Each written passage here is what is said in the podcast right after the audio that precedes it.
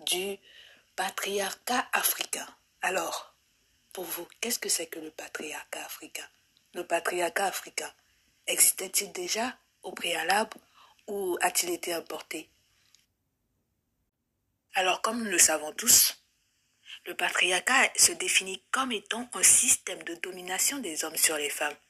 Mais a-t-il existé dans sa forme euh, connue, actuelle, en Afrique, ou se manifestait-il de manière différente? C'est ce que nous allons essayer de voir. Pour, ma part, je pense que, comme je le disais, l'Afrique étant une pluralité de cultures, je pense que le système patriarcat et le système matriarcal se jaugeait. Je pense aussi euh, que ce système patriarcal se manifestait de manière différente. Enfin, c'est ma pensée à moi, qui peut être fausse, qui peut être biaisée, mais c'est ma pensée quand même. Pour ma part, je, pense que le patriarcat en Afrique était axé sur euh, euh, le système de la complémentarité. C'était donc une bicatégorisation des aptitudes, une bicatégorisation de la participation des hommes et des femmes en ce qui concerne la vie de leur société, c'est-à-dire peu importe que ce soit empire ou village. Et donc, ce n'était pas forcément basé sur le fait que les hommes soient plus forts ou supérieurs aux femmes, mais c'était plus une bicatégorisation de euh, justement ces capacités, de ces aptitudes de, des hommes et des femmes pris dans, sous le prisme justement du concept de la complémentarité. Étant donné que, évidemment, ce sont les hommes qui étaient les plus forts, la nature entraînant une autre chose aussi, on va dire la société aussi entraînant une autre chose, cela a fait en sorte que les hommes aussi ont pris beaucoup plus de pouvoir dans certaines cultures, comme on pouvait voir dans d'autres cultures qui avaient une autre pensée, que c'était les femmes qui étaient prédominantes. Donc pour moi, oui, il a, il a existé des systèmes basés aussi sur la force de l'homme, sur la domination des hommes euh, sur les femmes, mais qui se faisaient de manière euh, à ce qu'il y ait une catégorisation stricte euh, des pouvoirs et des aptitudes de, des hommes comme des femmes. Ça, c'est mon premier point de vue. Et donc, d'un autre côté, il y a eu le patriarcat virulent qui s'est amené à nos frontières avec effectivement tout ce qui est invasion arabe et aussi euh, le colonialisme occidental. Bien évidemment, je l'ai déjà dit et je le répète à chaque fois que tout cela s'est fait de manière très très euh, éprouvante pour le continent. Et donc ce patriarcat virulent là a donc devenu une importation. Et qu'est-ce que ce patriarcat là va faire? Il va rapporter comme pièce maîtresse cette euh, image de la femme objet, justement, en Afrique. Et il va aussi ramener le fait de cette supériorité inébranlable de l'homme sur la femme. C'est ce qui change en même temps, c'est cet apport-là qui change. De cette bicatégorisation du travail euh, au niveau de nos sociétés et des apports des hommes et des femmes, on rentre justement dans un autre système qui devient encore plus un système difficile de domination et non pas d'interdépendance. Mais ça devient plus un système où c'est vraiment l'homme qui prédomine sans pour autant chercher l'aval de la femme. Et donc, euh, voilà en quelque sorte euh, pour moi, je dis bien encore pour moi, euh, comment le, patriarcat, c'est-à-dire sous cette forme absurde que, que l'on connaît entré en Afrique et s'est propagé tentaculairement et fait ces énormes dégâts que nous connaissons aujourd'hui au sein de notre communauté. Donc non, on ne peut pas nier qu'en Afrique, il existait déjà des systèmes qui mettaient en place une, une certaine euh, gestion de la vie extérieure du royaume ou des empires ou du village fait par les hommes, mais aussi il y a eu cette grand apport où 99% de notre patriarcat africain actuel fonctionne, c'est-à-dire ce patriarcat importé là. Donc, et donc euh, la femme ayant une place même dans le patriarcat africain, si je peux l'appeler ainsi, s'est retrouvé complètement exclu et, et sa présence n'était plus souhaitée à la table des décideurs.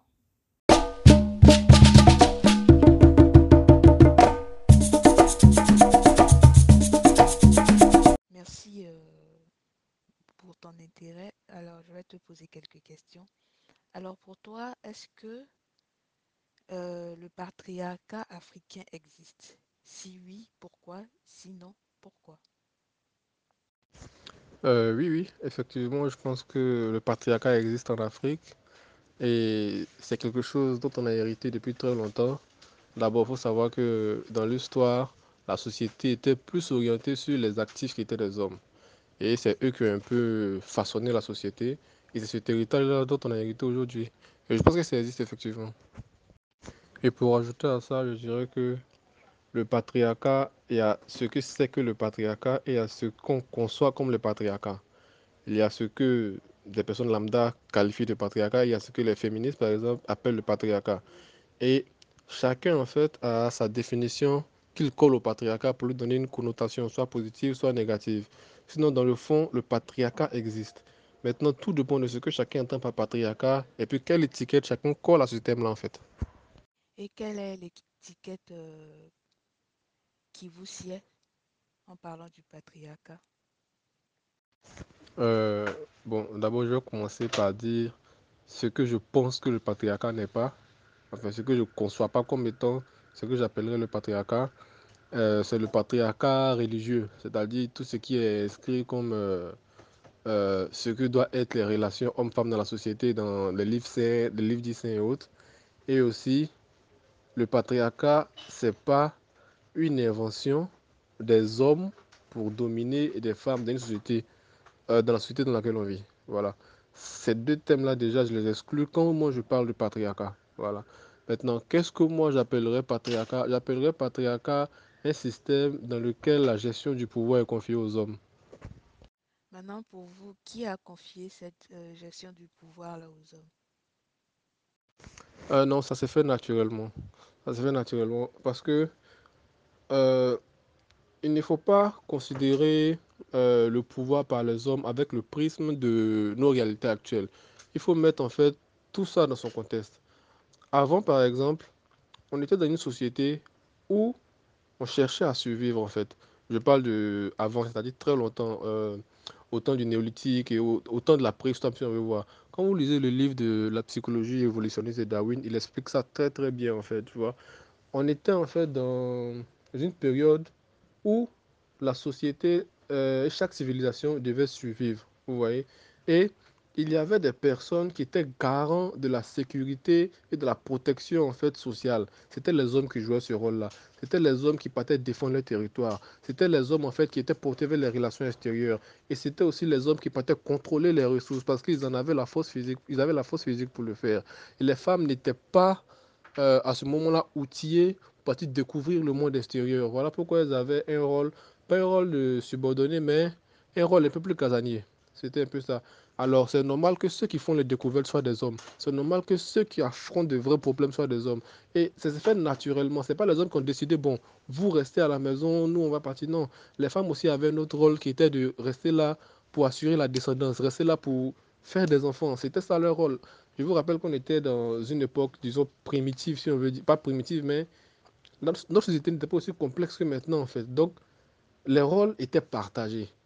Et ça fait naturellement. Les hommes ont naturellement pris le pouvoir parce que c'est eux qui partaient à l'aventure, c'est eux qui découvraient en fait. Et c'est eux qui avaient le pouvoir de diriger. C'est un peu ça. Et puis, mine de rien aussi, ce n'est pas un système qui, profitait aux hommes au désavantage des femmes, non. Quand ces hommes-là partaient prendre des risques, euh, ils risquaient aussi leur vie en fait pour la sécurité de ces femmes-là aussi. Et si on voit, c'est le réveil de la médaille, c'est en fait une récompense pour ces hommes-là qui risquaient leur vie, qui en fait qui se sacrifiaient, si on veut dire, pour protéger la sécurité sociale. Et c'est eux qui ont eu accès aux droits, euh, si on veut dire, avant les femmes. Et c'est fait naturellement, je veux dire. Je, je, vois un peu votre, votre point de vue. Vous parlez du fait que ça se, ça se soit fait pardon, de manière naturelle, mais en même temps, il y a d'autres euh, réalités en Afrique qui montrent que si vous avez lu aussi euh, le livre de Cheikh Anta Diop, que l'Afrique était euh, matriarcale, était basée sur le, le matriarcat. Et même au- au-delà même de Cheikh Anta Diop, même en Europe et tout ça, il y a, y a des écrivains, des chercheurs anthropologues, anthropologues qui, qui tendent à dire qu'il y a plein de sociétés également qui étaient euh, euh, de ce fait aussi matriarcales. Donc, le fait qu'il y a eu des sociétés matriarcales et Évidemment, nous ne sommes pas, surtout en Afrique, nous ne sommes pas dans une unicité de, culture, nous ne sommes pas dans une unicité, nous sommes sur un continent mosaïque, comme j'aime bien le dire. Mais en même temps, dire que c'était naturel, cela, voudrait dire que les sociétés euh, matriarcales n'ont pas existé. Ou cela voudrait autrement dire que c'est pas naturel, mais c'est une construction de la société. Ça, c'est deux choses différentes, étant donné qu'on a eu droit, on a eu droit aussi au système matriarcal et patriarcal en Afrique, mais sous différentes formes. Qu'est-ce que vous dites de cela? Ok, je vois. Tout dépend aussi des périodes de l'histoire que tu considères. Parce que l'histoire, c'est pas un bloc monolithique en fait. L'histoire euh, part de très longtemps et sur plusieurs périodes en fait. Je connais très bien, bon, je connais les systèmes matrilinéaires, mais en termes de système matriarcat où c'est les femmes qui dominent, c'est les femmes qui ont le pouvoir en tant que telles c'est-à-dire euh, dans une société dirigée par des femmes. Bon, ce type de système-là, je ne le connais pas particulièrement. Alors, j'ai pas lu beaucoup de documentation dessus, donc euh, au risque de dire des choses qui sont fausses, je préfère ne pas, pas trop parler de ça.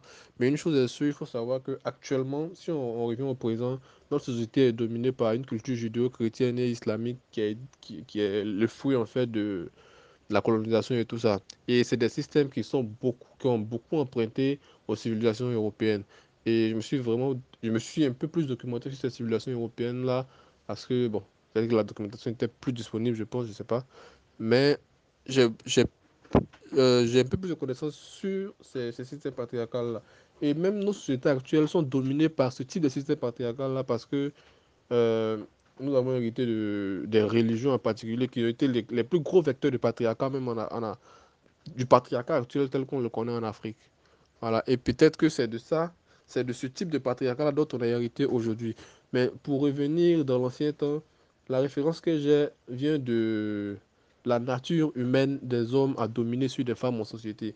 Et euh, ce fait-là a été démontré Charles Darwin dans son ouvrage La psychologie évolutionniste, en fait, qui explique pourquoi est-ce que naturellement, instinctivement, c'est les hommes qui sont plus poussés vers le pouvoir par rapport aux femmes. Et d'abord même, ça s'explique très clairement. Bon, c'est vrai aussi que lorsque j'ai parlé de l'histoire n'est pas un bloc monolithique, la société s'est complexifiée avec le temps et le rapport au patriarcat a beaucoup évolué. Il y a aussi ça à considérer. En parlant de construction sociale, on en société et tout ce qui régit la société en quelque sorte le fait de la construction sociale, c'est clair. Mais cette construction sociale-là est basée sur des réalités et sur des principes en fait. ce n'est pas une construction sociale qui a été faite de toutes pièces de façon arbitraire, en fait. C'est-à-dire, ça vient de quelque part. Et c'est de ce quelque part-là dont je parle, en fait. C'est-à-dire, des gens, par exemple, qui sont reconnus comme des héros dans la société, des défenseurs de la société, des protecteurs de la société, euh, se donnent le droit de se porter maître de la société, en fait. C'est un peu ça. C'est-à-dire, le fait que instinctivement les hommes soient plus portés à ces actes-là, les légitimes en fait au poste de, de dirigeant de la société en fait. C'est un peu de ça que je parle.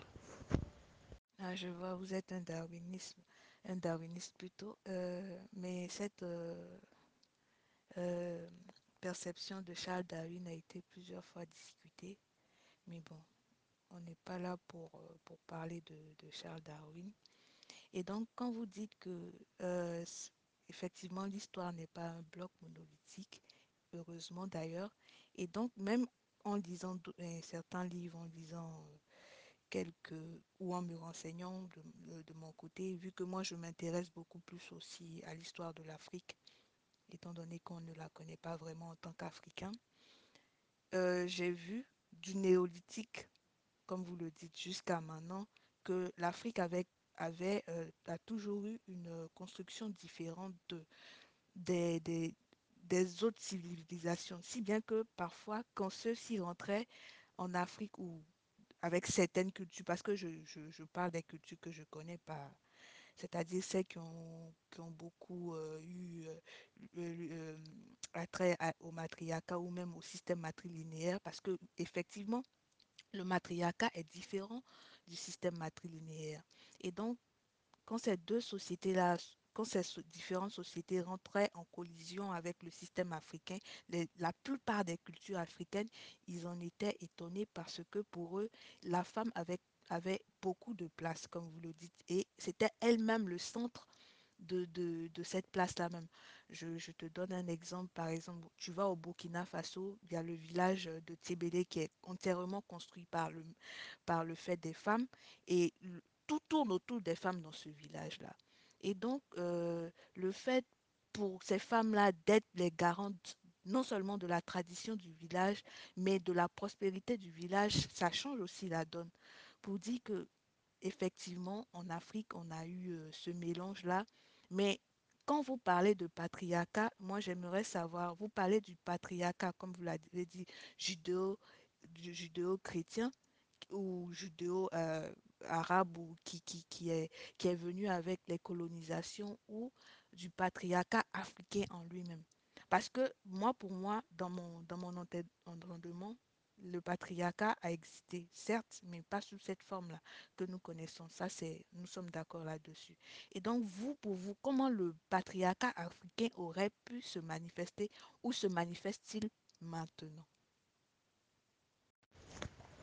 Euh, d'abord, de ce qu'on voit actuellement, présentement, la plupart, le patriarcat qu'on voit, le patriarcat bien qu'on voit actuellement en Afrique, c'est le patriarcat importé. Eh c'est le patriarcat. La plupart du temps, quand je leur demande euh, qu'est-ce qui justifie tout le temps, il est écrit que, il est écrit que, c'est écrit, voilà. C'est très souvent ça. Mais je pense que euh, un patriarcat africain, ça serait peut-être le fait que ce soit les hommes qui fassent la les démarches pour avoir la femme. Ça, c'est très typique du patriarcat. Le fait que ce soit les hommes qui payent la dot, le patriarcat, c'est très typique euh, du patriarcat. Et en fait, moi, je pense que le patriarcat, il ne suffit pas, ce n'est pas seulement euh, le rôle du dirigeant, en fait. Il y a aussi les rôles qui sont associés à chacun. Vous voyez, le garant de la sécurité euh, du foyer, par exemple. C'est les choses qui étaient réservées aux hommes. Voilà. Et donc, je pense qu'un patriarcat africain, c'est... Je ne sais même pas s'il y a, il y a de grandes différences en, tant que tel. Parce que c'est vrai que la religion apporte, la religion a apporté ce thème de la notion de dot, la notion de c'est l'homme qui fait ça, c'est l'homme qui fait ça. Mais je pense que ces notions-là existaient quelque part aussi euh, en Afrique. Alors, bizarrement, lorsqu'on parle d'Afrique aussi, on parle d'Afrique en tant que bloc, alors que je pense que il y a eu plusieurs civilisations, plusieurs cultures africaines différentes. Alors, Il est possible, je pense par exemple, euh, quand vous voyez de façon les, les termites fonctionnent, a une reine-mère, enfin, ainsi de suite. C'est possible qu'il y ait des sociétés qui se soient, qui, se soient fondées, enfin, des civilisations qui se soient fondées sur ces modèles-là. C'est peut-être possible, mais j'ai pas trop d'informations là-dessus. Mais un patriarcat africain, serait un patriarcat dans laquelle, dans lequel, pardon, c'est l'homme peut-être qui fait les démarches pour avoir la femme. C'est, en fait, c'est les charges qui incombent à l'homme et les charges qui incombent à la femme. C'est différent, ça qui, qui crée le patriarcat, en fait. Déjà, en Afrique, là maintenant, c'est une question que je vous pose pour avoir un peu votre conception de, de la chose. Déjà, en Afrique, si on estimait que c'était des sociétés euh, matriarcales, Et comment ça fait pour passer de sociétés matriarcales aux sociétés patriarcales? Je comprends pas. C'est-à-dire, les femmes qui dominaient, bon, pas qui dominaient, mais qui avaient ce pouvoir-là, ont décidé de le laisser aux hommes ou la transition s'est passée comment? Parce actuellement, le système est patriarcal, enfin, la société est patriarcale de, ce, de ce qu'on voit. Mais comment est-ce que la transition a été faite alors du matriarcat au patriarcat? Ben, la transition, je l'ai signalé dans mon premier podcast, a été très violente, étant donné qu'elle s'est faite euh, par le biais des différentes de la colonisation et aussi avec l'arrivée euh, de, des, des courants musulmans, arabo-musulmans en Afrique.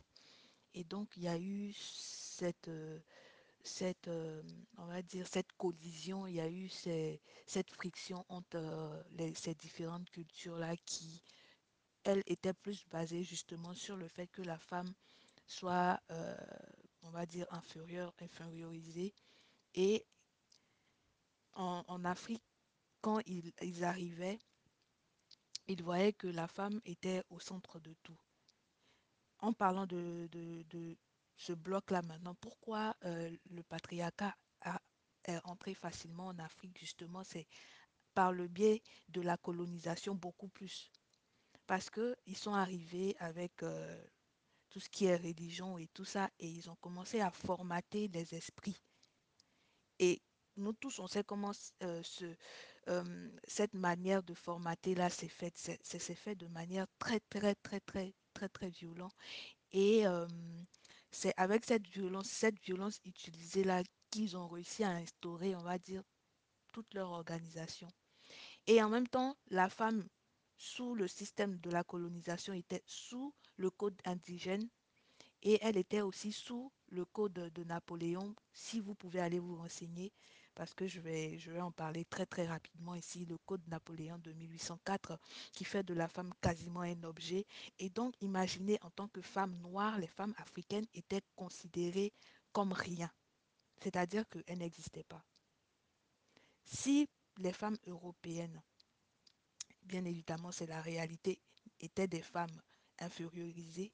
Les femmes africaines, quant à elles, n'étaient rien de leur statut d'indigène et de leur statut ensuite de femmes. Tout cela a été importé et bien, bien ancré euh, durant la colonisation. Et pour parler du système, le fonctionnement de notre culture, j'ai tout le temps admis que, je l'ai dit tout à l'heure, que l'Afrique, c'est une mosaïque de culture. Mais dans cette mosaïque de culture, quand on reprend certaines recherches, on voit que tout se rejoint un tout petit peu dans la manière de penser. Dans la manière de penser, il y a ce qu'on appelait la complémentarité, en parlant du rôle de l'homme ou de la femme, où dans cette complémentarité-là, il était dit que les, les, les, les deux, les deux se chevauchaient. Sans un, il ne, il ne peut y avoir l'autre. Ce n'est pas une question de, de prendre en main, mais c'était une question de s'entraider. C'est une interdépendance en ce qui concerne la, complémentarité. Et donc, cette vision-là a complètement disparu avec euh, l'apport de la colonisation, les, nouvelles, euh, les, nouveaux apports euh, de la colonisation.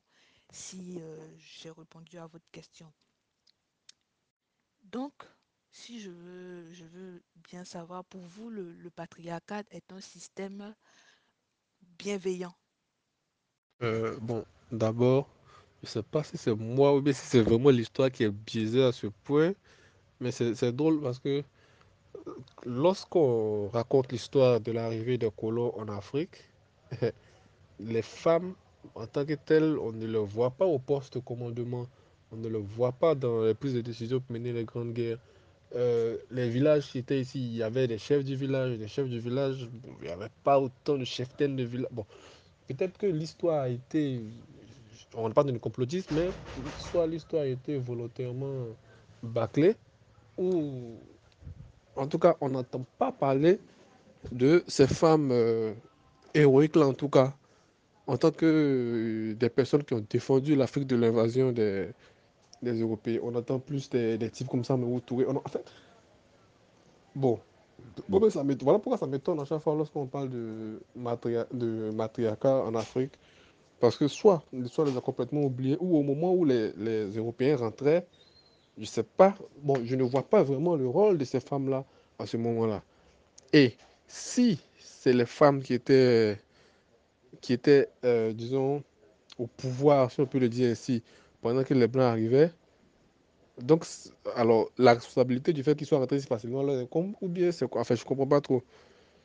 Mais ça m'étonne vraiment que les femmes aient été autant écartées de l'histoire lorsqu'on raconte la colonisation. Ça, c'est le premier point.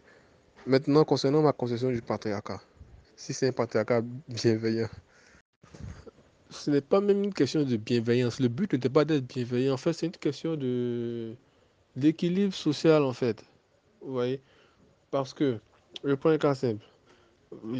effectivement, je suis très, très darwiniste, très, très, très darwiniste. Alors, si on prend un cas simple, lorsque vous parlez de complémentarité, le patriarcat promeut même la complémentarité. Je prends un cas simple, enfin, le patriarcat dans, dans sa version, pas dans sa version stéréotypée en tout cas. Alors, je prends un cas simple. Nous sommes à une époque où il faut survivre. On remonte très loin dans l'histoire. Nous sommes à une époque où il faut survivre. Les hommes sont ceux-là même qui ont la force physique pour aller combattre les mammouths, pour aller combattre des, bêtes féroces. Les femmes sont là pour produire des êtres humains. Elles tombent enceintes, euh, elles accouchent, elles produisent des êtres humains.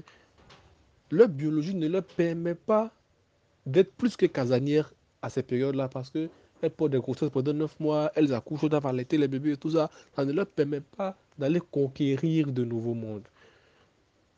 Et cette mission de conquête-là était attribuée aux hommes, enfin, était du ressort des hommes. Ce n'est pas quelqu'un qui faisait ça au détriment de l'autre, c'était complémentaire. Elle aussi, elle jouait un rôle. C'est maintenant que ce rôle-là, au prisme de nos réalités actuelles, est marginalisé et, relégué au second plan. Mais dans un contexte historique, ce n'était pas de la domination, ce n'était pas de la marginalisation de la femme, non. C'était complémentaire. Et les femmes ne se plaignaient pas du fait que ce soit des hommes qui partent chercher la nourriture pour leur apporter.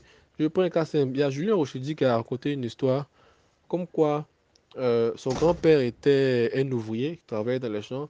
À l'époque de la Deuxième Guerre mondiale, il était envoyé au front pour défendre sa patrie. Sa grand-mère, elle était restée à la maison. Le gars, il est parti, il est mort au combat. Ils ont fait une prime à sa grand-mère, qui était la femme. Elle s'est remariée, elle a eu d'autres enfants. Alors, si le système patriarcal était vraiment un système qui était mis en place pour dominer la femme, je ne suis pas sûr que des deux cas, ce soit la femme qui soit vraiment la plus. Euh, qui s'en est tirée vraiment mal dans cette histoire, en fait. Ce n'est pas quelque chose qui a été fait pour dominer ou bien. Non. Ce n'est pas aussi fait pour être faussement bienveillant. C'était euh, un modèle de société qui fonctionnait pour la suivi d'une civilisation en tant que telle. Vous voyez Chacun jouait le rôle qui lui était le plus facile. N'oubliez pas qu'on n'était pas dans une époque où euh, une société aussi complexe où les femmes avaient, grâce à la technologie ou bien grâce à certaines facilités, accès euh, euh, au même truc que les hommes en fait. Voilà. Ce n'est pas quelque chose qui a été conçu pour faire du mal aux femmes. Je, ne pense pas ça. C'est quelque chose qui a été conçu pour que les femmes et les hommes vivent en société de façon, euh, disons, équitable en fonction des compétences de chacun. Connaissez-vous Tassi Yangbe? Connaissez-vous Aline Sitoé Diata Allez-y vous renseigner sur, euh, sur leur histoire et vous verrez qu'il y a eu tellement de femmes qui ont combattu l'entrée de, de, des colons. Et l'une des attaques, l'un des combats les plus sanglants contre la colonisation a été mené par une femme. Et c'était au Sénégal, si je ne me trompe. Donc, euh, pour vous dire à quel point nous-mêmes, nous ne connaissons pas encore une fois notre histoire.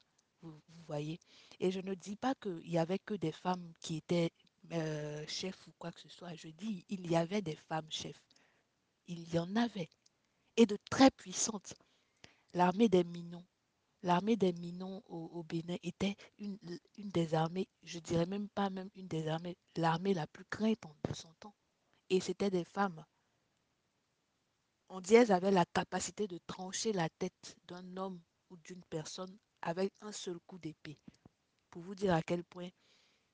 Donc, c'est de notre faute en, tant qu'enfant d'Afrique de ne pas connaître notre histoire, de, seulement rester là à gratter la surface. Et je comprends le problème parce que l'histoire de l'Afrique, pour nous, jeunes de maintenant, nous, Africains de maintenant, commence à partir de la colonisation.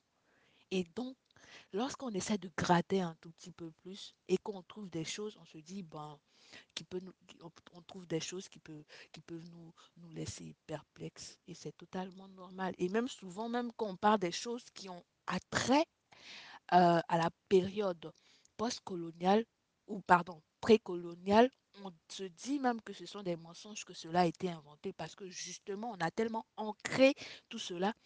C'est pour ça que j'aime bien tout ce qui est épigénétique. Je ne sais pas si vous connaissez l'épigénétique qui dit que tout ce qui est façonné, tout ce que les autres ont vécu, même nos ancêtres, est gravé dans, dans comment dirais-je, dans notre euh, système, dans notre système d'ADN maintenant et continue de, de, de, de, et on continue de, le de le transmettre, ça devient héréditaire. Donc moi je me dis que on a hérité de tout ça et que c'est même inscrit dans nos gènes. Donc qu'est-ce que nous devons faire en tant que jeunes? Nous devons nous intéresser un peu plus à notre histoire. Et ce truc-là a évolué sous plusieurs formes, sous plusieurs formes, sous plusieurs formes. Je dis, mais l'histoire, c'est quelque chose qui évolue sous plusieurs formes, autant des différentes guerres. Il y a même des époques où, euh, j'ai bien lu, mais j'ai oublié. L'époque où été la plus sombre euh, pour les femmes, c'est entre du 19e siècle, je pense. 19, au début du 20e siècle, ça commençait à aller, mais entre du 19e siècle, c'était un peu plus sombre pour les femmes.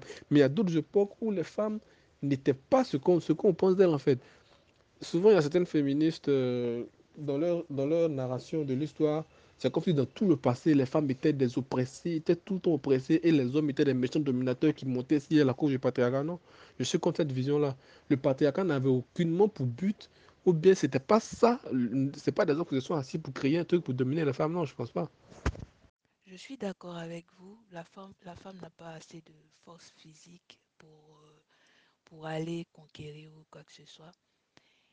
Mais en même temps, je, vous pose la question de savoir, lorsque ces hommes, les hommes-là se déplaçaient pour aller chasser le mammouth ou, ou je ne sais quoi, qui restait au village et comment se défendait-elle Parce que le village n'était pas autant néolithique, si on reprend vos, termes et votre période, autant néolithique, il n'y avait pas vraiment de, village euh, avec euh, euh, tout ce qu'il faut pour, les, les, maintenir en sécurité. Donc, comment se défendait-elle Vous allez dire que c'est un homme encore qui restait au village pour les défendre, elle toutes, ou est-ce qu'elle se défendait C'est la question que j'aimerais poser, juste, pour savoir que pour, euh, en fait jauger cette euh, appréhension de la fragilité de la femme en fait. Et qui vous, qu'est-ce qui vous dit que les femmes aussi n'étaient pas chasseuses, étant donné que ce sont tous des suppositions qu'on émet là. Hein. Ce sont tous des suppositions qu'on émet et on ne peut pas tout affirmer avec certitude. Chacun affirme ce qu'il euh, peut savoir ou ce qu'il pense savoir. C'est ce qui fait la beauté de la chose. Et donc, euh, Qu'est-ce qui nous prouve avec certitude que les femmes ne participaient pas à la chasse, à la cueillette ou même en dehors du fait qu'elles donnent la vie qui était euh, effectivement une, de, une de, leurs, de leurs forces, on va dire, en Afrique, parce que la femme, du fait, dans le néolithique, bien entendu, était considérée comme une divinité du fait qu'elle elle, elle mette des enfants au monde. Et donc, qu'est-ce qui nous prouve véritablement étant donné que nous n'étions pas là et que nous sommes tous dans des suppositions, que la femme ne participait pas à la chasse ou quoi que ce soit. Sur sa supposée faiblesse, comment est-ce qu'elle aussi, elle se, on va dire, se défendait lorsqu'il n'y avait plus d'hommes au village et que tous ils étaient partis chasser? Parce que le, les endroits n'étaient pas safe totalement. Il fallait bien qu'elle se défende aussi. Donc, comment cela pouvait s'organiser, étant donné que vous êtes très, très, euh, très, très euh, au courant de la chose. J'aimerais bien savoir, s'il vous plaît. Quand vous parlez de femmes oppressées ou de trucs, vous parlez de quelles femmes? Parce que là, on est en Afrique, en fait. Nous sommes plus en Afrique. Et effectivement, il y a plein aussi de, féministes qui ne connaissent pas l'histoire, mais qui sont dans leur réalité présente, en fait. Et comme nous sommes dans le présent, c'est normal que elles, leur passé, leur passé commence à partir de, comme je disais, la, période postcoloniale, un peu comme nous tous d'ailleurs, parce que c'est la période sur, euh, sur laquelle nous sommes le, plus renseignés. Euh, donc, euh, je ne vois pas trop où vous voulez en venir en fait. Alors, pour évoluer un peu sur le sujet, prenons l'état du patriarcat actuel.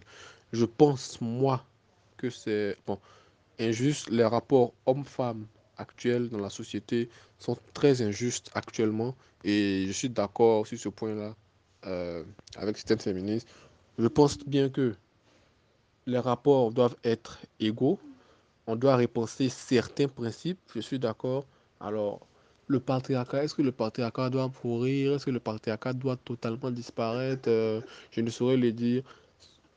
Ce que je peux dire par contre, c'est que les relations hommes-femmes doivent beaucoup évoluer car la société a beaucoup évolué.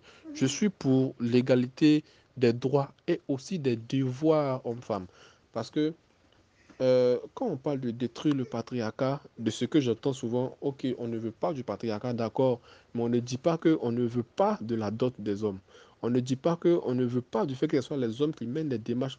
On est, se libérer du patriarcat, moi je pense qu'actuellement le patriarcat est un boulet plus pour les hommes. Moi je ne vois pas actuellement où on est actuellement, 21e siècle 2022, je ne vois pas le patriarcat comme un boulet pour les femmes. Au contraire, je pense même que le patriarcat c'est un truc actuellement tel qu'on le conçoit, le, le, patriarcat sauvage, bon, excusez du thème, bon le patriarcat actuel, c'est un gros boulet pour les hommes parce que je pense que ces charges qui revenaient aux hommes dans l'ancien temps persistent mais sans les bénéfices qui vont avec, parce qu'actuellement, nous sommes dans une logique d'égalité où les femmes ont le pouvoir comme les hommes actuellement. Et je pense que ce patriarcat-là, c'est un truc handicapant qui est là pour favoriser la femme par rapport aux hommes actuellement, ce patriarcat qu'on vit actuellement. C'est ce que je pense. Je suis d'accord avec vous sur ce point, mais je ne suis pas d'accord quand on dit que les femmes ont le pouvoir. Les femmes n'ont pas le pouvoir, mais elles se donnent maintenant le pouvoir de vouloir le pouvoir. C'est ce qui, je pense que sur certains points, on est, on est vraiment d'accord. Mais les femmes actuellement en Afrique n'ont pas le pouvoir que arrête cet amalgame-là. Maintenant, elles, ont, elles, elles, elles parlent. C'est juste le fait qu'elles parlent de plus en plus qui fait penser qu'elles ont un quelconque pouvoir, mais elles ne sont pas encore dans les instances où elles doivent être, elles ne sont pas au poste où elles doivent être, elles doivent encore euh, gravir les échelons et euh, à quel, on sait à quel point c'est... Bon, moi, je sais à quel point c'est difficile pour vous, je ne sais pas, étant donné que vous avez une autre, euh, une autre expérience de la vie en tant qu'homme. Et quand vous dites que le patriarcat est, est, beaucoup plus difficile pour les hommes que pour les femmes, je suis désolée, vous ne pouvez pas minimiser la douleur de, des femmes non plus. Vous n'en savez rien, vous n'en savez rien et on ne peut pas non plus savoir vous vos douleurs. Si vous attendez le fait que les féministes ou quelqu'un d'autre vienne parler, il faut que vous aussi vous preniez la parole. Il faut que vous aussi vous fassiez des choses pour dire que non, le patriarcat, ce n'est pas un, système euh, qui, qui, nous avantage en tant qu'homme ou même, euh, voilà. Donc, euh, le fait de, de, dire que le patriarcat est plus euh, difficile pour les hommes, je suis désolée, il n'y a pas une souffrance à minimiser. Et pour le moment, les femmes ont décidé de parler pour elles. Peut-être que ça hérisse un tout petit peu les poils, mais c'est comme ça. Et puis, euh, c'est ça le, souci parce que elles, ont des, elles, pensent avoir trop parlé pour les autres et maintenant elles utilisent leur voix pour elles-mêmes. On est entré dans un système un peu égoïste, mais je pense qu'elles elles prennent exemple sur, sur leur binôme, c'est-à-dire vous en l'occurrence. Et euh, tout ça, ça devrait être quelque chose de positif pour nous deux, mais ça rentre dans, des querelles euh, un peu, je vais dire, un peu puériles parfois. Et pour résumer un peu mes propos, je pense que le patriarcat avait sa légitimité d'antan parce que c'était nécessaire. Et maintenant, vu que la société a évolué et que euh, nous ne sommes plus dans une époque aussi primitive où il fallait forcément la force physique pour régner sur, voilà, pour, pour régler la société et tout ça, le patriarcat n'a plus sa place d'être, euh, n'a plus lieu d'être en fait.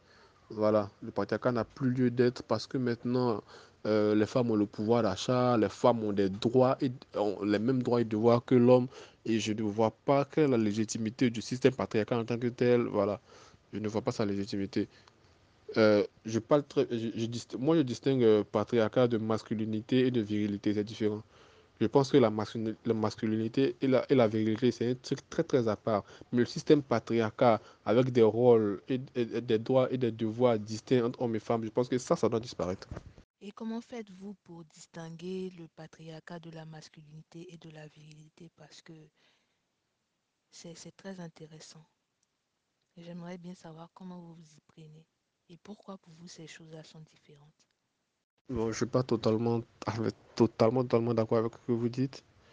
Je pense que les femmes, bon, alors, je vais considérer mon entourage. Toutes les femmes avec qui j'ai grandi ont eu les mêmes chances que moi, ont eu les mêmes droits que moi, ont eu les mêmes... Enfin, et certains mêmes privilèges par rapport à moi. Mais ça, c'est un, sujet sur lequel je ne vais pas rentrer. Alors, vous allez me dire quoi? Euh, Oui, en tant que femme en Afrique, on nous dit on doit nettoyer la maison, on nous dit on doit se on doit se Vous parlez des stéréotypes. Alors, ces trucs-là, je pense que c'est plus du fait des religions. En tout cas, la plupart de ces stéréotypes-là persistent encore à cause des religions. Alors, déjà que moi, je suis un antithéiste très, très prononcé, donc euh, je ne suis pas pour toutes ces enclaves euh, faites aux femmes. Moi, je pense que l'égalité euh, l'égalité des droits et devoirs, c'est ce qui est. Voilà. La femme, bon, c'est logique que la femme ne soit pas, puisque actuellement nous sommes dans une logique d'égalité, il faut qu'on soit égaux sur plusieurs points. Je suis d'accord qu'il y a encore des stéréotypes, surtout dus aux religions, ce que je pense en fait, surtout dus aux religions qui, qui freinent un peu les femmes dans le combat.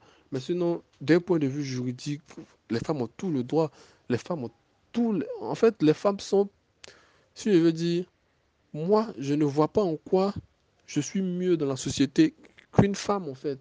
Mais moi, je vois en quoi les femmes sont mieux que moi. Parce que moi, lorsque je vais vouloir prendre une femme, je vais payer sa dot. Cette charge-là, en fait, ce truc-là est encore là. La raison pour laquelle les, les hommes ne se plaignent pas, vous voyez, il y a deux catégories de, de, personnes. Même les femmes, il y en a deux catégories. Il y a les New Age et puis il y a les Old School. Les Old School, ils ne se plaignent pas parce qu'ils sont encore dans leur rôle du patriarcat religieux ancien. C'est-à-dire, certes, ils vont vous payer la dot, mais ils auront le droit de chasser la femme quand ils seront fâchés. Donc, ils ont des privilèges et ils ont des devoirs qui se compensent. Voilà pourquoi ils ne chialent pas trop. Voyez? La plupart des personnes qui chialent que vous voyez, des garçons qui chialent que vous voyez, c'est des personnes qui sont un peu plus émancipées de ces concepts euh, religieux, archaïques là en fait. C'est eux qui se sont rendus compte que ils ne peuvent plus se donner certains, de, euh, enfin, certains droits parce qu'on a donné une logique égalitaire, alors ils refusent certains devoirs que leur impose toujours ce système-là. En fait. C'est pour ça que ce groupe de personnes-là chialent, en fait. Sinon, il y a beaucoup, la plupart, en fait, parce qu'on est encore beaucoup ancré dans ces, dans ces notions de religion-là, la plupart de ceux qui sont encore là ne sentent pas le mal, en fait. Parce que eux, ils ont encore, ces types-là ont encore droit à ces privilèges-là, parce qu'ils sont sous la religion. Ils se marient avec des femmes qui sont ancrées dans la religion. Donc, euh, euh, pour eux, c'est normal. Il y a certaines femmes pour qui c'est normal que le mari les frappe parce que c'est eux qui ont payé la dot. Donc, eux, ils ont le droit de frapper les femmes parce que c'est autorisé. Et donc, le devoir de payer la dot ne les gêne pas. Et ceux qui sont dans, cette logique-là ne souffrent pas du patriarcat en tant que tel. Ils jouissent du patriarcat. Alors, dit que le patriarcat est néfaste. Moi, je le conçois comme néfaste parce que je suis dans. Une autre manière de voir les choses. Peut-être que je suis dans une conception New Age. Mais il y a des gens qui se plaignent encore dans ce patriarcat-là. Des femmes comme des hommes qui se plaignent dans ce patriarcat-là, en fait. Alors, euh, aussi, il va falloir m'excuser. Peut-être si j'ai minimisé la souffrance des femmes, effectivement, je ne peux pas prétendre connaître exactement. Mais c'est d'un point de vue extérieur. C'est vrai que c'est pas bien de le faire. Mais c'est vrai aussi qu'il y a certaines peut-être qui disent que les femmes souffrent plus que les hommes dans cette société-là. Et c'est un peu dans cette logique-là que j'ai dit ça. Mais je, peux comprendre que c'est choquant pour un garçon de dire que les femmes ne souffrent pas assez. Non.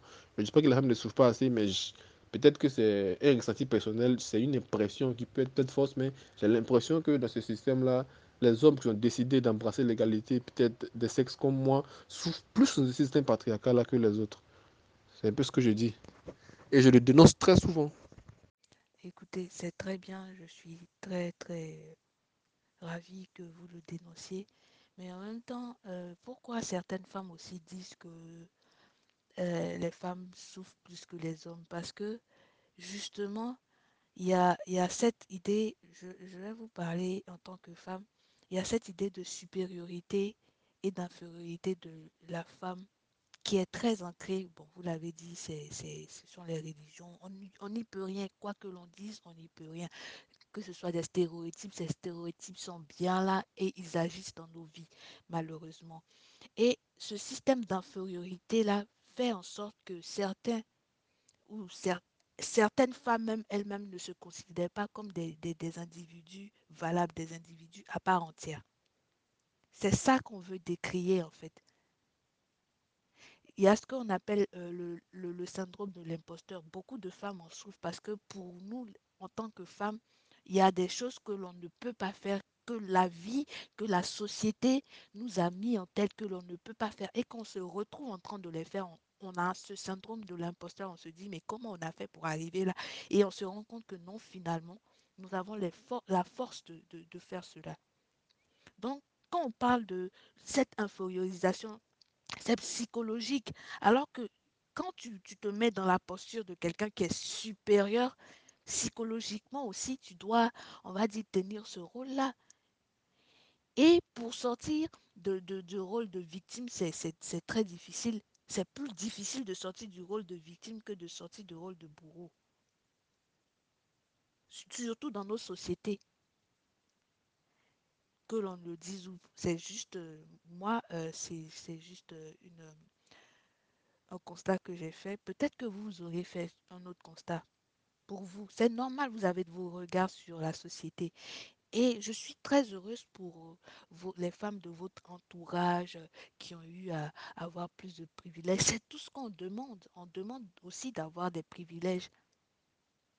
On demande d'avoir des privilèges parce qu'elle se fait harceler en cours parce qu'on est une femme et si tu ne donnes pas tes fesses, excusez-moi du terme, tu, n'as pas parce que tu es une femme justement, on doit cueillir les manques quand elles ne sont pas mûres. Parler des femmes en, temps, en termes de, de, choses en fait, c'est tellement ancré dans, notre, réalité ces temps-ci. Mais on voit en même temps que la réponse des femmes maintenant, surtout on regarde un peu euh, en survolant Facebook, les réseaux sociaux, que les femmes maintenant répondent aussi à cette chosification-là par une chosification aussi de, de, la jante masculine. Parce que pour elle, c'en est de trop de se faire chosifier. Il faut qu'elle aussi réponde à cette chosification. Moi, je ne suis pas pour cela. Je suis juste pour que, voilà, on retrouve nos valeurs en tant qu'être humain et non en tant qu'homme ou femme d'abord. C'est ça le problème en fait. D'abord même, euh, j'ai un petit souci avec le fait que euh, les femmes déjà s'en prennent à... Touche aux notions telles que la masculinité ou la virilité, parce que je pense que c'est un truc qui concerne les hommes et c'est trop prétentieux pour des femmes de venir en fait essayer de façonner la virilité comme elles l'entendent en fait, ou bien de façonner euh, la masculinité comme elles l'entendent. Déjà, je suis très très réfractaire à cette idée-là. Ça, c'est un premier point. C'est comme des hommes qui viendraient définir euh, à la place des femmes ce que doivent être leur féminité. Bon, je sais que ça s'est fait, mais déjà, beaucoup de femmes sont contre, contre ça? Alors moi, je suis déjà très réfractaire au fait que les femmes essaient de s'immiscer dans la conception que doit avoir un homme de la masculinité ou de la virilité. Alors, la, masculinité, la masculinité, déjà, c'est tout, selon moi, c'est tout le caractère, indépendamment du pénis, qui font qu'un homme est un homme, en fait. Voilà. Et ça, c'est quelque chose qui est propre aux hommes, en fait. C'est aux hommes de définir ce qu'ils veulent pour leur, pour, pour leur virilité. Alors, les droits et les devoirs de la société, c'est quelque chose qui est historique, qui, qui, qui est en fait le, le fait d'un concours de circonstances. Mais la virilité et la masculinité, c'est propre à l'homme en fait. C'est-à-dire, ça fait partie de sa nature en fait. Ça fait partie de ce qui le font. Dans ses instincts même, il y a des gènes de virilité, il y a des gènes de masculinité. Alors, euh, la virilité même, c'est quelque chose. Je ne sais pas si je dois remonter sur euh, encore sur euh, la conception darwiniste pour expliquer exactement d'où vient la virilité et la masculinité. Bon, la virilité, c'est un des caractères de la masculinité. Cette virilité est quelque chose qui était important dans l'histoire de l'humanité, dans l'histoire de l'homme, dans la survie même de l'espèce. C'est quelque chose qui est très important. Et remarquez bien dans les sociétés où on essaie de nier cette, cette virilité-là, c'est des sociétés qui sont en souffrance en fait, parce qu'on essaie de nier quelque chose qui est naturel à l'homme. La virilité est naturelle à l'homme. Alors, faut-il reconsidérer la virilité au vu de, de l'évolution de notre société, ça c'est à voir. Parce que, vous savez, il y a certaines féministes que j'ai écoutées, ils considèrent que notre cerveau actuellement, certains étudiants le pensent aussi, que notre cerveau est totalement plastique, hein, que, tout, que tout est construction sociale, que le genre est construction sociale. Et c'est faux. Parce que l'évolution darwiniste nous dit très bien que, certes, notre cerveau a acquis de la plasticité au fil de l'évolution, mais on a encore ancré en nous des millions d'années d'évolution et des millions d'années d'instinct qui sont encore en nous. Vous voyez Et il y a cette partie de la nature de l'homme qui est différente. Euh, il, y a, cette partie de la nature de l'homme qui est très différente de la nature de la femme. Et ces caractères distinctifs-là font partie de la masculinité et de la virilité. Ça, c'est quelque chose d'inné à l'homme, en fait. Voilà pourquoi je différencie ces deux trucs-là du patriarcat. Le patriarcat, c'est un système social banal, en fait. Je suis très heureuse aussi que vous soyez contre le fait qu'on s'immisce dans euh, votre dans cette perception de la masculinité et de la euh, de la virilité. Et comme vous l'avez souligné aussi c'est ce qui est pour les femmes. Justement la, la femme depuis son enfance on définit sa féminité. La société définit sa féminité depuis elle enfant jusqu'à ce qu'elle grandisse. C'est comme vous les hommes. De votre côté aussi en tant que petit on vous définit en tant que mâle en tant que euh, masculin, quelque chose de viril. Donc, si les femmes entrent en collision avec cette masculinité et cette virilité, qu'est-ce qu'elles vont essayer de savoir? Elles vont essayer de savoir pourquoi on rentre en collision avec cette masculinité et cette virilité-là. Donc, elles vont vous dire ce que cette virilité-là, du point de vue d'une femme, parce que nous, on sait déjà, beaucoup de choses durant notre enfance euh, euh, nous, a mené à, à, nous façonner en tant que femmes, c'est-à-dire femmes soumises, soit, soit femmes vertueuses, etc., etc., pour reparler encore de la religion, même par, parfois ceux même qui ne sont pas religieux, parce qu'ils sont pris dans cet engrenage-là, le pensent aussi. Donc, le fait que vous dites que euh, vous n'êtes pas d'accord avec ça, ça, ça, ça me plaît énormément. Donc, euh, j'aimerais que aussi on laisse aux femmes le, le temps de, de, définir leur féminité et d'arrêter de dire ou de dire que telle ou telle femme est une vraie femme africaine ou quoi que ce soit. Ça, on est d'accord là-dessus. Mais le fait que elles ont commencé aussi à définir la virilité, c'est selon ce qu'elles vivent de la virilité et de la masculinité.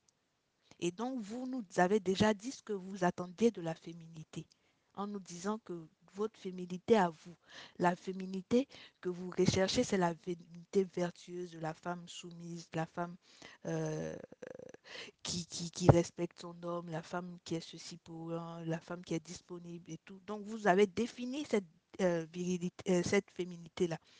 Maintenant, les femmes ont été très réticentes à le faire et donc elles ont quand euh, les féministes ont parlé de, virilité, de masculinité toxique, je pense que ça a beaucoup, ça a beaucoup frustré et, justement, mais il fallait qu'on mette un nom sur ce qu'on vivait aussi. Donc je pense qu'il faut mettre des noms sur ce que vous vivez aussi. Voilà. C'est comme ça qu'une société doit fonctionner. Mettre des noms sur ce que l'on vit pour ne pas passer à côté de, de cet échange-là, pour ne pas passer à côté de la description de, de cette chose-là? Ok. Alors, il y a plusieurs problèmes dans la société. Et pour, pour, en fait, pour pouvoir régler ces problèmes, je pense qu'il faut poser le, le, bon, le bon diagnostic. OK? Alors, je vois, je vois sur Facebook aussi des publications de féministes, je vois sur Facebook tout, tout, tout. De mauvaises... Bon, je ne peux pas faire un procès d'intention, mais je ne sais pas si c'est de mauvaise foi mais on sait très bien la, la plus grande source de ces stéréotypes-là, on les connaît très bien. Ce sont des religions. On sait très bien que c'est ça. Mais à chaque fois que, par exemple, sous des commentaires, sous des posts, je mets l'accent sur ça, il y a des féministes qui appartiennent à ces religions. Il y a des féministes qui sont ancrés à ça. Et ce dogme-là, déjà, pour se débarrasser de ça, c'est très compliqué et ça crée en fait une dissonance cognitive énorme qui fait qu'elle n'arrive pas à remettre certaines choses en question. Et le raccourci simple, c'est de jeter la faute sur les hommes. Alors, moi, il y a un truc vraiment qui me fait mal, c'est que les femmes euh, rejettent. Je pense que ce n'est pas l'homme l'homme en tant que masculin qui est à la base de ces souffrances-là, au point de jeter cette haine-là sur les hommes. Non. Je pense que ces systèmes-là, on sait très bien leur source. C'est des dogmes qui ont été ancrés et chez les femmes et chez les hommes. Il n'y a pas que les hommes qui contribuent à entretenir ça, en fait. Les femmes aussi, ils contribuent. Vous voyez? Alors, le fait que les hommes chosifient les femmes, ce ne sont pas que les hommes qui chosifient les femmes. Les femmes se chosifient elles-mêmes aussi. C'est la... En fait, moi, je pense que c'est un peu simpliste de tout mettre sur les hommes font ça sur les femmes, donc les femmes doivent faire ça aux hommes. Non, je ne pense pas. Une femme qui te dit, pour rien comme ça, tu vas venir, moi, tu ne vas pas me donner l'argent. Déjà, elle se considère comme une marchandise. C'est un cas simple. Elle se considère déjà comme une marchandise. Ce n'est pas nous qui l'avons forcé. Alors là, elle est en train de participer à sa, propre chosification. Et moi, ils vont venir me dire que c'est moi qui l'a chosifié, alors qu'elle-même, elle vient de me elle vient de se chosifier devant moi. Et quand je vais aller sur Facebook, c'est les hommes qui chosifient les femmes, moi, ça me fait mal en fait. Parce que je dis que le problème n'est pas masculin. Le problème est sociétal. Et les hommes et les femmes contribuent à cet état, entre parenthèses, de chosification. Bon, déjà, le thème chosification, c'est quelque chose qu'on doit, euh, sur lequel on doit s'accentuer plus sérieusement parce que j'ai une autre vue sur ça. Mais je dis que le fait de tout tout, remettre sur les hommes, euh, je pense que c'est c'est pas intéressant. C'est pas intéressant parce que je prends un cas simple. Euh, on va prendre le cas des, des violences faites aux femmes ou bien du harcèlement et autres. Vous savez, il n'y a pas que les femmes qui sont harcelées. Ce n'est pas leur condition de femmes qui font qu'elles sont harcelées, c'est leur condition de faiblesse en fait, simplement. Il y a des hommes non virils qui se font harceler au même titre que les femmes, en fait. Vous voyez? Donc, ce n'est pas un problème de hommes et femmes, c'est un problème de, de fort et faible, en fait. Vous voyez? Il y a des gens qui sont très minces, euh, qui passent dans les ghettos, des, des hommes en griffe non virils, des, de, de femmelettes qui sont harcelés, qui sont... En fait, ce n'est pas une question d'homme contre femme, c'est une question de fort contre faible. Même dans le cas des violences faites aux femmes, ce n'est pas un une question de masculin contre féminin. C'est une question de je suis fort que toi, alors j'abuse de toi parce que tu es faible en fait. Je pense que c'est là que le diagnostic doit se poser. Ce n'est pas une question de masculinité qui considère que. Non, je ne pense pas que ce soit ça le diagnostic. Hum, je pense que l'analogie n'est pas très très très très similaire parce que vous associez le mot toxique à masculinité. Déjà, je pense que c'est une grande insulte d'associer toxique à masculinité pour décrire quelque chose que vous n'aimez pas dans le caractère masculin. Bon, ça c'est un autre cas. Que vous dites que vous préférez des utérums, des hommes qui lavent les assiettes, des hommes qui font tout, tout, tout. Il n'y a pas de problème. Vous n'êtes pas en train de toucher à la masculinité, vous êtes en train de définir vos préférences d'homme. Ça, je n'ai pas de problème avec ça. Vous pouvez définir vos préférences d'homme comme vous le voulez. Ça, il n'y a pas de problème. Vous pouvez dire que vous aimez euh, des hommes euh, minces, euh, avec des, des petites tubs par exemple, des femmes pourront être libres de dire qu'elles aiment euh, des hommes musclés et très virils. Ça, il n'y a pas de problème pour ça. Comme des hommes peuvent dire qu'ils aiment des filles avec des petits seins, et d'autres vont dire qu'ils aiment des filles avec des gros seins avec certaines vertus. Vous êtes libre de dire ce que vous aimez chez les hommes. Mais là où je ne suis pas d'accord, c'est lorsque, par exemple, vous, vous mettez un mot le toxique côté des masculinités, toucher à la virilité, diaboliser la virilité, je ne suis pas contre ça. Je ne suis pas contre ça. Aucun homme n'a diabolisé le fait qu'une femme soit trop féminine. Mais non. Peut-être que des hommes euh, disent ce qu'ils recherchent chez une femme. Vous avez le droit de dire que vous recherchez chez un homme, en fait. Mais pas de là à venir essayer de fabriquer des utérums ou bien de venir toucher la notion de masculinité, en fait. C'est ce que je déplore. Sinon, vous avez le droit de, de dire quels hommes vous préférez. Si vous avez des hommes comme ça, vous vous mariez avec, vous, les acceptez, ou, vous, ou bien vous, vous traînez avec ce type de personnes-là, en fait. Vous voyez Vous avez le droit de le définir, de dire, ouais, nous, on aime les hommes qui lavent les assiettes, on aime les hommes qui. Et quand vous le faites, moi, il n'y a pas de problème avec ça. Mais le fait de dire cette masculinité est mauvaise, diabolisée, et surtout que vous avez les médias à votre côté, et ça fait une grosse propagande négative aux gens masculins, en fait. Le fait, le fait que vous soyez pas d'accord que les femmes euh, parle de masculinité toxique, je tiens à dire que le, terme masculinité toxique nous vient des États-Unis, euh, de la psychologie, pour parler des soldats. Des soldats, vous pouvez vous renseigner, des soldats. Donc, c'est juste une réappropriation que les féministes ont fait.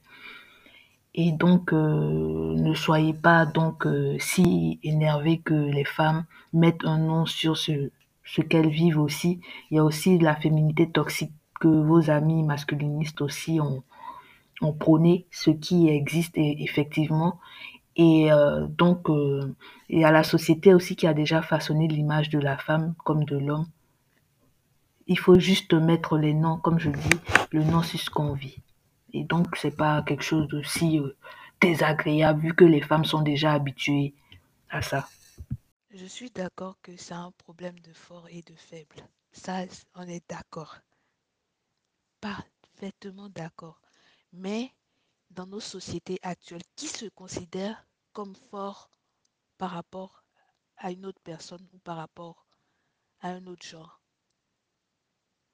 Qui a cette mentalité-là qui est ancrée?